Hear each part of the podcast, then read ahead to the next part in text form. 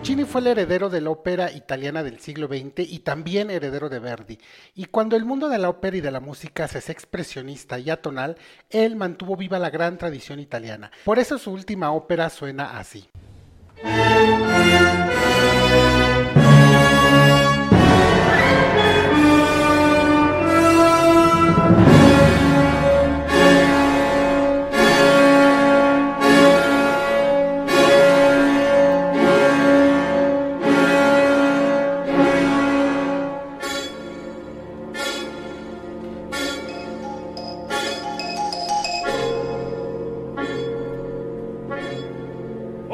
Turandot se le conoce como la ópera inconclusa de Puccini, porque él falleció el 29 de noviembre de 1924 en Bruselas, Bélgica. Su muerte se debió a complicaciones después de una operación para tratar un cáncer de garganta. Turandot estaba casi completa, pero al final, Franco Alfano, siguiendo las indicaciones y los bosquejos de Puccini, concluyó la ópera. Así fue como el 25 de abril de 1926 en el Teatro de la Scala, Turandot se estrenó. Y solamente durante el 2022 tuvo 60 producciones por todo el mundo. Y nada más el Metropolitan Opera House de Nueva York programó 16 funciones. Y es obvio por su espectacularidad, con escenas y vestuarios lujosos que evocan la grandeza de la antigua China. La música de Puccini además es apasionada y emotiva, con unas arias memorables como Nessun Dorma, la cual se ha convertido en un himno operístico.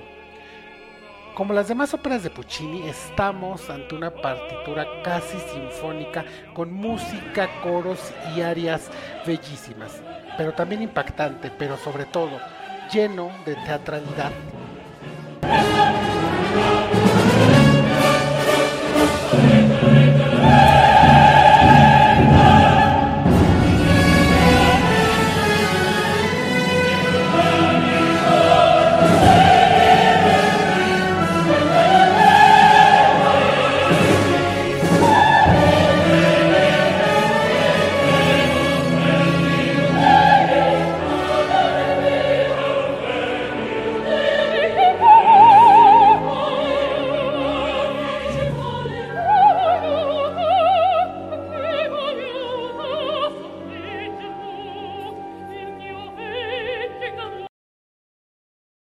El primer acto estamos en China. Aquí el mandarín comienza diciendo, pueblo de Pekín, esta es la ley.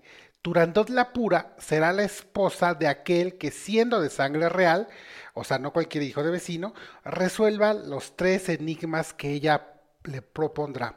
Pero el que afronte la prueba y resulte vencido, o sea, el que no logra adivinar los tres enigmas, ofrecerá al hacha su cabeza soberbia, o sea, o sea que le van a cortar la cabeza. Es así como vemos al príncipe de Persia, el cual no pudo resolver los tres acertijos que le propuso Turandot, y vamos a ver cómo el verdugo lo va a decapitar. Y ustedes se preguntarán, ¿por qué, eso, ¿por qué hace eso Turandot? ¿Por qué es mala? ¿Será porque es frígida emocionalmente? ¿O es lesbiana y le están obligando a casarse con un hombre? ¿O es aromántica? ¿O es asexual? O simplemente es mala y cruel. Turandot ya nos lo va a explicar en el acto 2. Por lo pronto, en medio de este tumulto, donde están viendo cómo decapitan al pobre príncipe de Persia, ese pretendiente que no pudo contestar los acertijos de Turandot, allí entra en escena una esclava llamada Liu, Personaje que por cierto no aparecía en ninguna historia previa de Turandot. Este personaje lo inventó por completo Puccini particularmente para su ópera. Liu está junto con un anciano llamado Timur al que cuida y al que la multitud enardecida lo ha tirado. Liu pide ayuda y en ese momento llega Calaf. Calaf es hijo de Timur y al reconocerlo se alegra de verlo. Timur está todavía más sorprendido porque su hijo sigue vivo.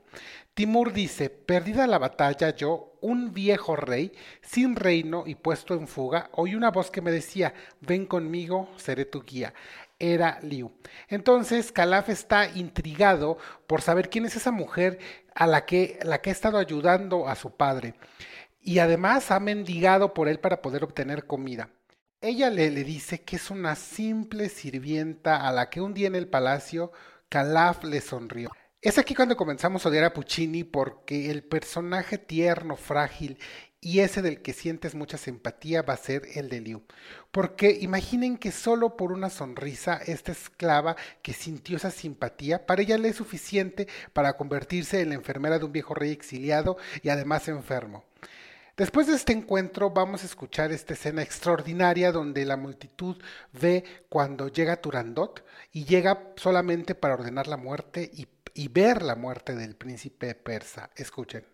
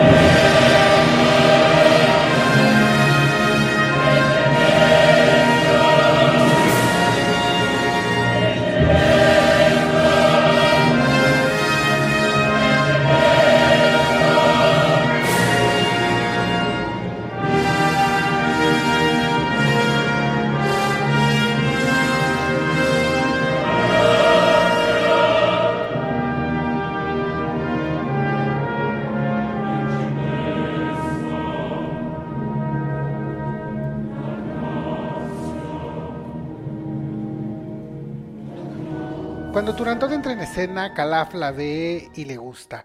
Pero dejen ustedes si es bonita o no, porque aunque fuera fea con F de foco, si él logra descifrar sus enigmas, el premio es casarse con ella y ser rey.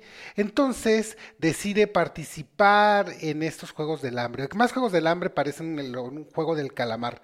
Pero como esta es una ópera pucciniana, no puede decir que Calaf ya había pensado de manera premeditada y hasta cínica en lo que ganaría si apuesta a su cabeza.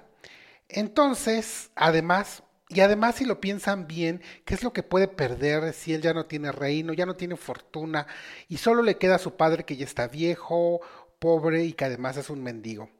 Y Timur le pide que no lo haga. Él no quiere perder a su único hijo y le suplica que no participe. Pero Calaf ya está decidido y entonces Liu intenta convencerlo y canta la primera gran melodía pucciniana. Ella le suplica, Señor, escucha, ya no resistiré, se le parte el corazón.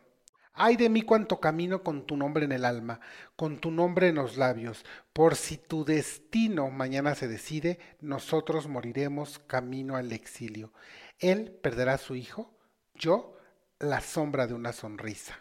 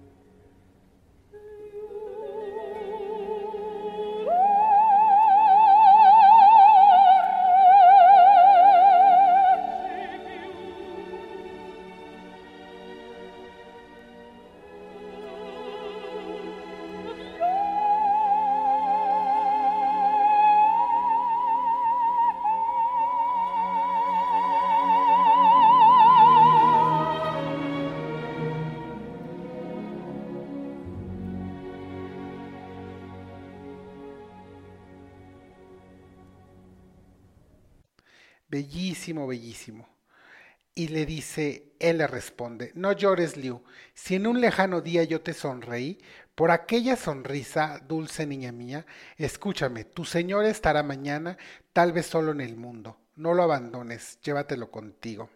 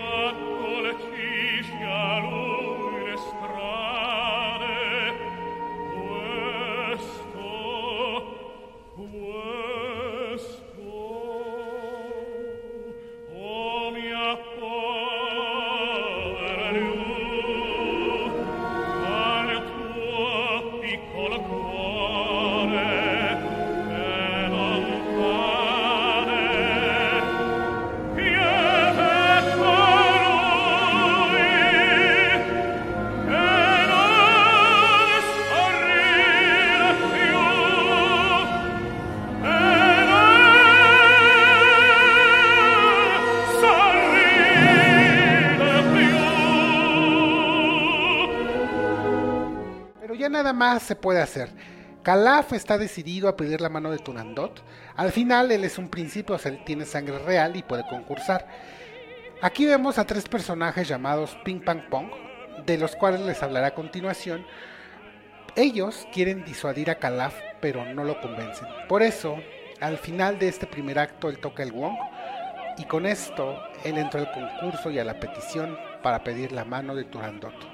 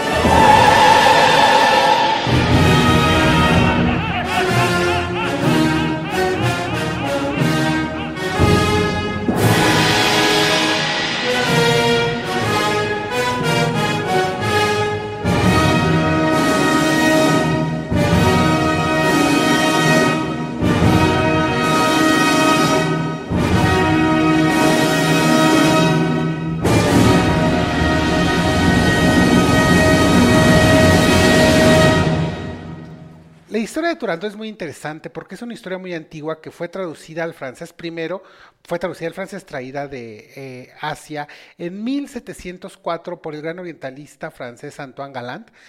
Él primero, él fue de hecho el que tradujo por primera vez a una lengua occidental las mil y una noches.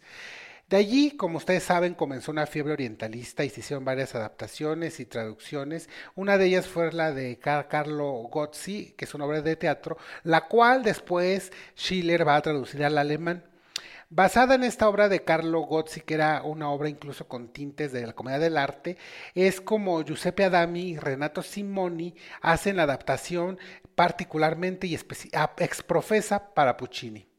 Esta adaptación en la que trabajó Adami y Simoni intentaba recrear lo que alguna vez él había hecho Puccini 20 años atrás con Illica y con Giocosa. Recordarán que Illica y Giocosa fueron sus libretistas para esa trilogía verista de la Bohème, Madame Butterfly y Tosca. Participaron también haciendo Manolesco, pero, participaron entre muchos otros. No es genuinamente de ellos tres, o sea, de Giocosa, de Illica y de Puccini. Pero las que sí son exclusivas de ellos tres como libretistas y compositor Puccini es la Bohème, Madame Butterfly y Tosca. Y viendo cómo les quedó a Adami, a Simoni y a Puccini Turandot, yo estoy seguro que si hubiera vivido más tiempo Puccini, habrían hecho joyas como las que hizo con sus primeros dos libretistas. En fin, ya nunca podremos saberlo, pero regresando a la ópera, Ping Pong Pang son el reducto de la comedia del arte que le habían agregado a la historia de Turandot originalmente. Puccini, él ya tenía la intención clara de hacer su clásica tragedia, pero decidió dejar a Ping Pong Pang para darle un poco de contraste entre los actos. Por eso estos consejeros reales tienen su participación chusca.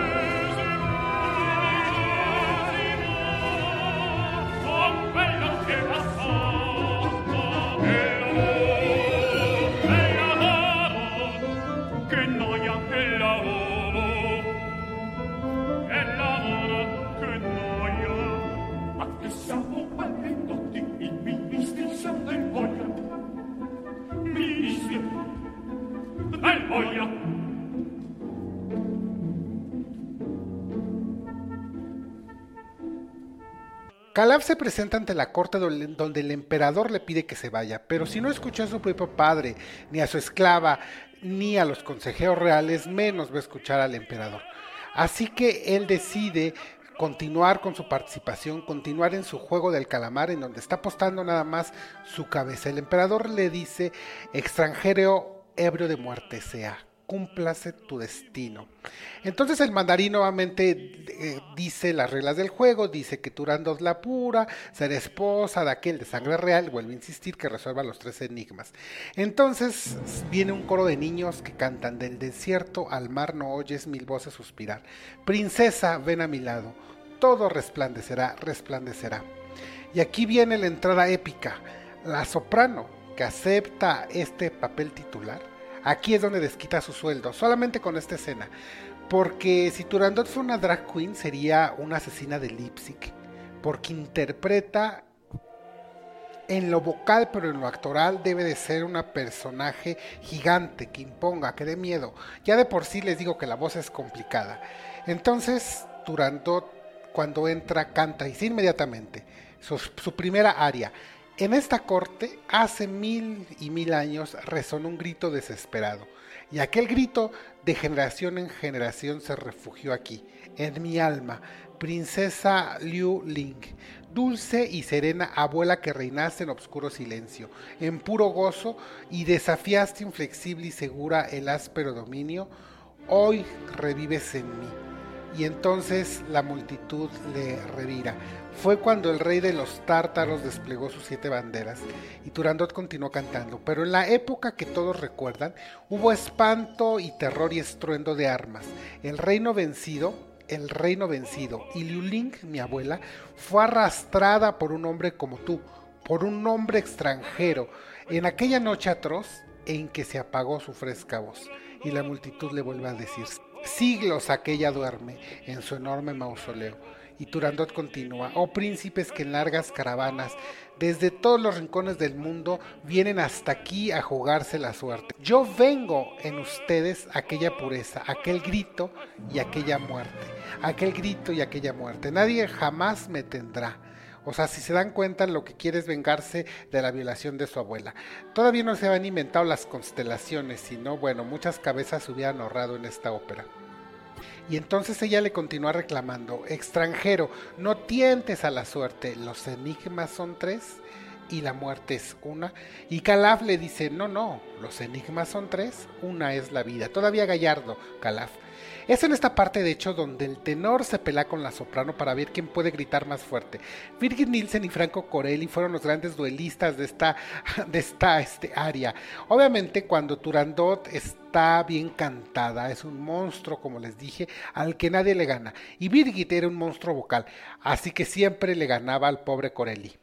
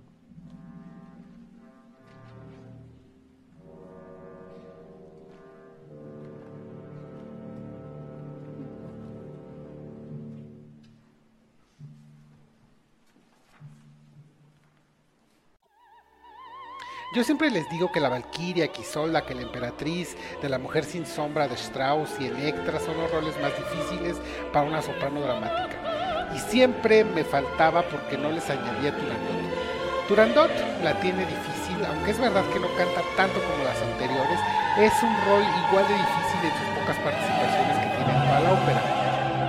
Es así como comienza el juego del Calaf. Calaf debe adivinar los tres acertijos o le cortan la cabeza. Yo creo que Turandot tenía una batería de, acertijos, porque si siempre les preguntaba lo mismo, en cualquier momento un príncipe podía mandar a un sirviente o un sirviente podía venderle al príncipe que llegara a la ciudad y que no supiera lo que ocurría, les podía vender las preguntas.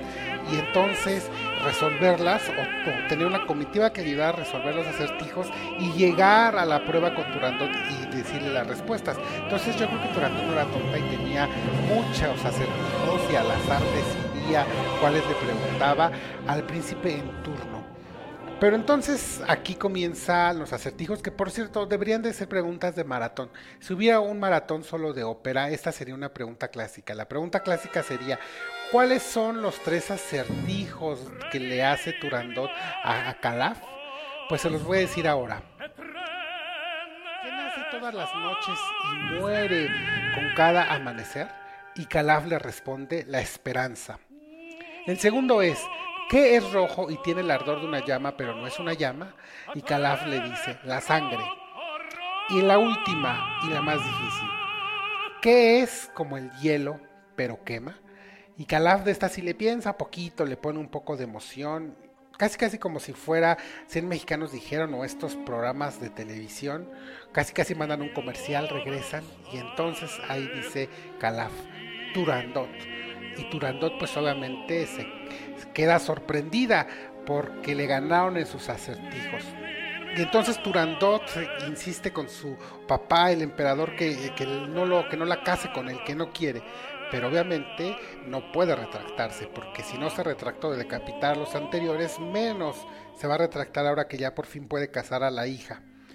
Entonces, para hacer esto aún más emocionante, Calaf le dice a Turandot, tres enigmas me has planteado y tres he resuelto. A ti te voy a proponer solo uno.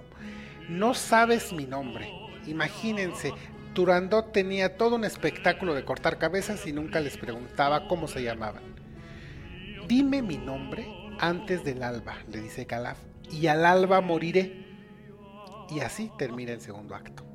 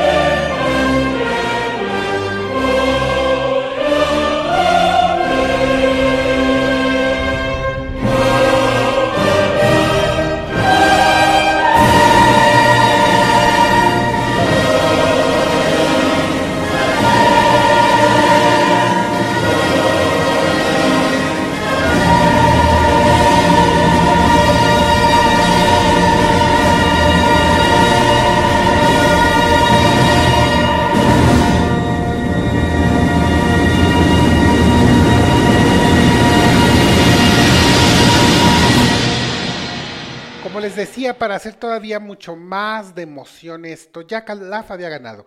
Ya podía simplemente irse con Turandot, pero él no quiere. Él dice que él quiere conquistar su corazón y pone ahora a jugar a Turandot. Ahora ella tiene que adivinar. Por supuesto que Turandot no, no se va a quedar ahí a decir cuánto nombre se le ocurra.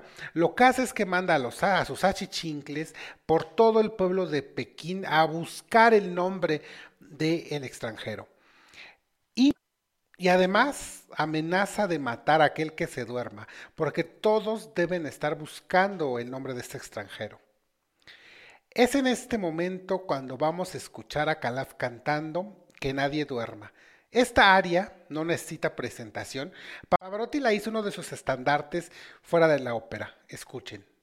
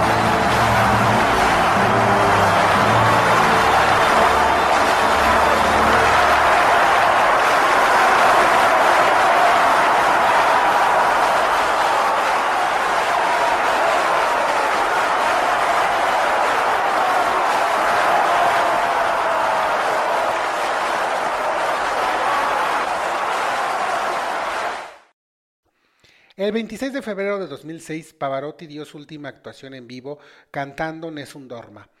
Y esta aria hizo que la gente enloqueciera y la aplaudió hasta rabiar. Fue muy emotivo para él porque sin saberlo, esa fue la última vez que hizo una actuación en vivo. Pero ¿saben qué es lo más triste? Que ya era que Pavarotti en ese video ya era apenas la sombra de ese gran tenor que alguna vez fue. Porque ya en esos últimos años todo él ya era una producción. Él ya era simplemente la figura corpulenta con los brazos abiertos y su pañuelo blanco en la mano. Ya solo era eso Pavarotti.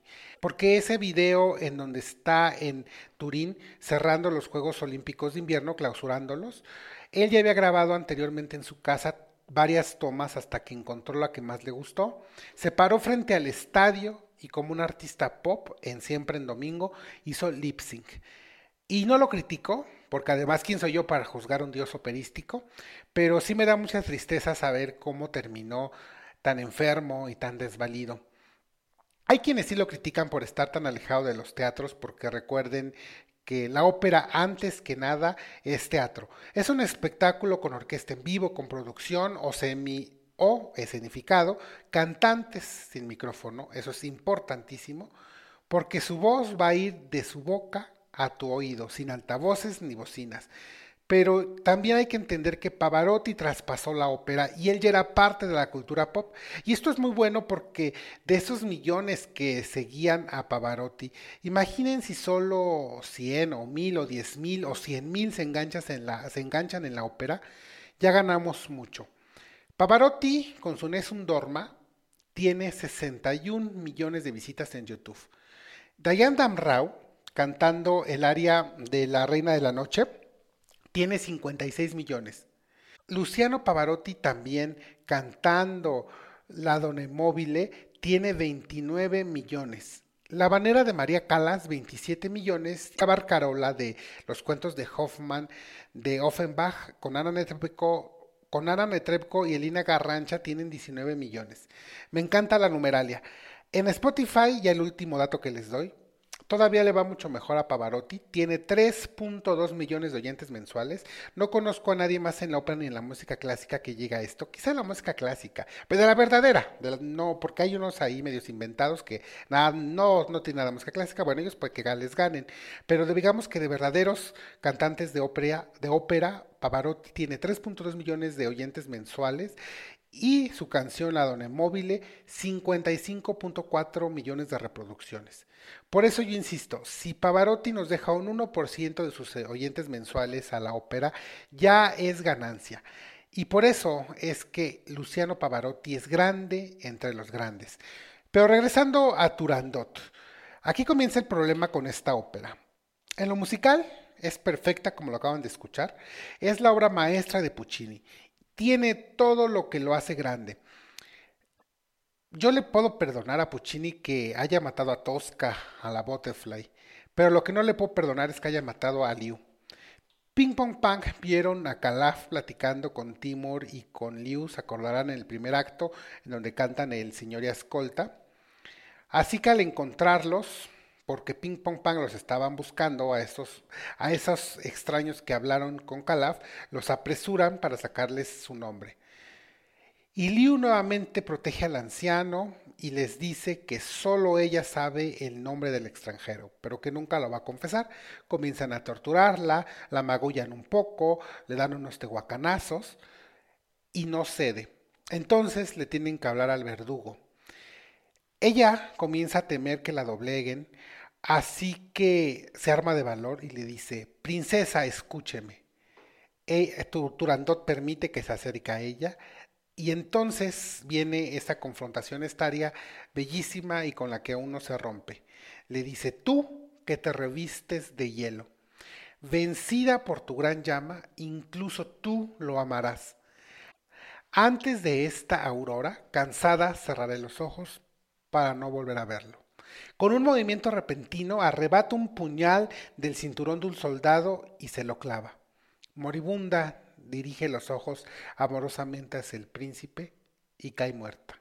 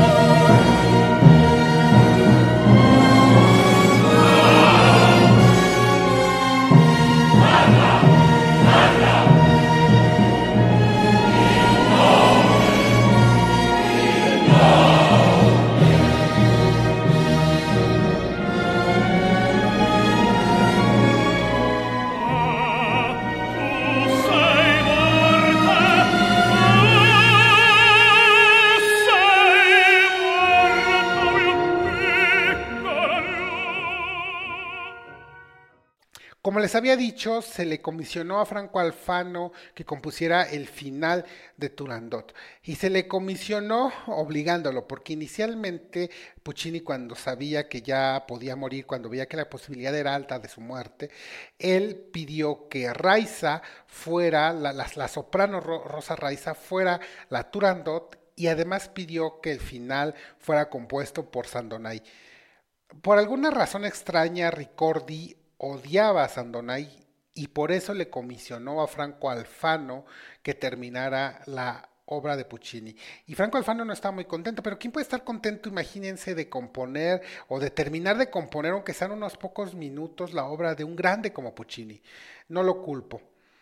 Entonces se le cumplió a Puccini por lo menos que en el estreno, en 1926, dos años después de su muerte, la Turandot fue Rosa Raiza, como él había pedido, el tenor fue Miguel Fleta, el conocido y famosísimo tenor español. Además, Giuseppe Nessi fue el príncipe de Persia, Inés María Ferraris como Liu. En la primera función, a manera de homenaje, cuando llegaron a lo último que compuso Puccini, el maestro Arturo Toscanini a la batuta, Volteó, miró al público y dijo, aquí se palmó el maestro. Y en ese momento se acabó la función. Ya en las siguientes, ahora sí ya terminaron el final que había escrito Alfano. Y como Toscanini, hasta aquí llegamos con Turandot. En el 2001, como dato curioso, Luciano Berio compuso un nuevo final y hay un disco en donde pueden escuchar.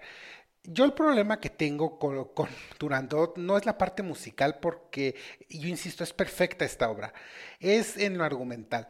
Turandot en las versiones anteriores, él, ella perdonaba a Calaf. En la versión de, de Gozzi, por ejemplo, que es la más cercana de donde se basa, de donde se basaron los libretistas de Puccini, Turandot sí descubre el nombre del príncipe, y, pero lo perdona y lo libera. En la ópera de Puccini tiene este final más dramático porque inventan el personaje de Liu y tiene que morir. Entonces es algo que a mí no me acaba de convencer, porque al final en la de Puccini ella queda sorprendida de cómo cuando estaba torturando a Liu le preguntaba, pero ¿cómo, cómo obtienes esa fuerza? Y ella le decía, es el amor. Entonces cuando ella se sacrifica, se le rompe su corazón de hielo. Y entonces así como el Grinch resulta que ya es buena y resulta que les digo que estaba con el cadáver todavía ni en rigor mortis, ya se enamora de Calaf, se besan y entonces ella le dice, ya sé cómo te llamas, tu nombre es amor. Y por eso les digo que a mí no me gusta. No, ese es algo que nunca le he encontrado yo mucho sentido. Yo no sé a ustedes qué les parezca, me pueden decir en los comentarios si, si les gusta ese final en la parte argumental. En lo musical no hay ningún problema, pero ese final a mí no me convence.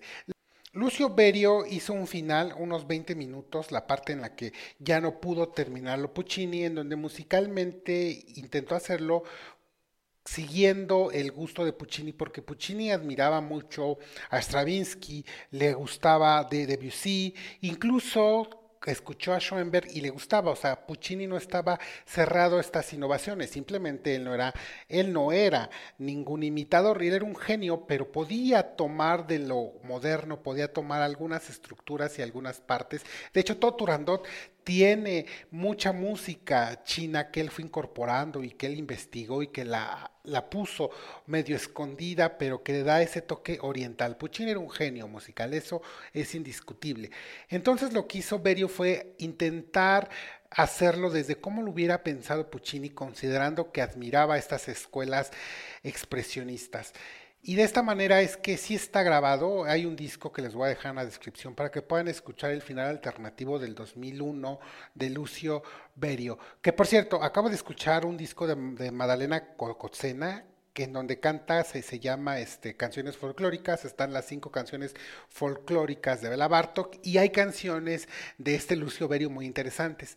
El disco es bellísimo, escúchenlo, no es, no es soporífero, no, pero te da una relajación porque es íntimo, es una cosa folclórica, padrísimo, y la voz de Cosena como nunca.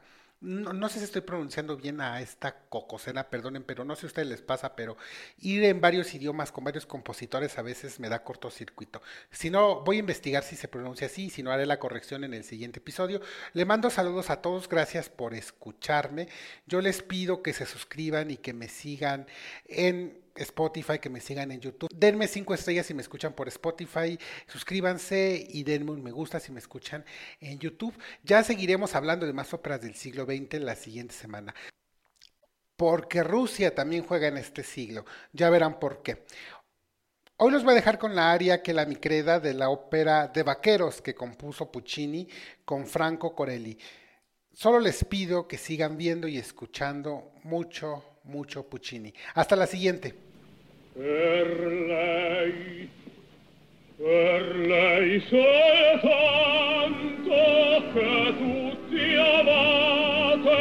A voi chiedo una grazia e una.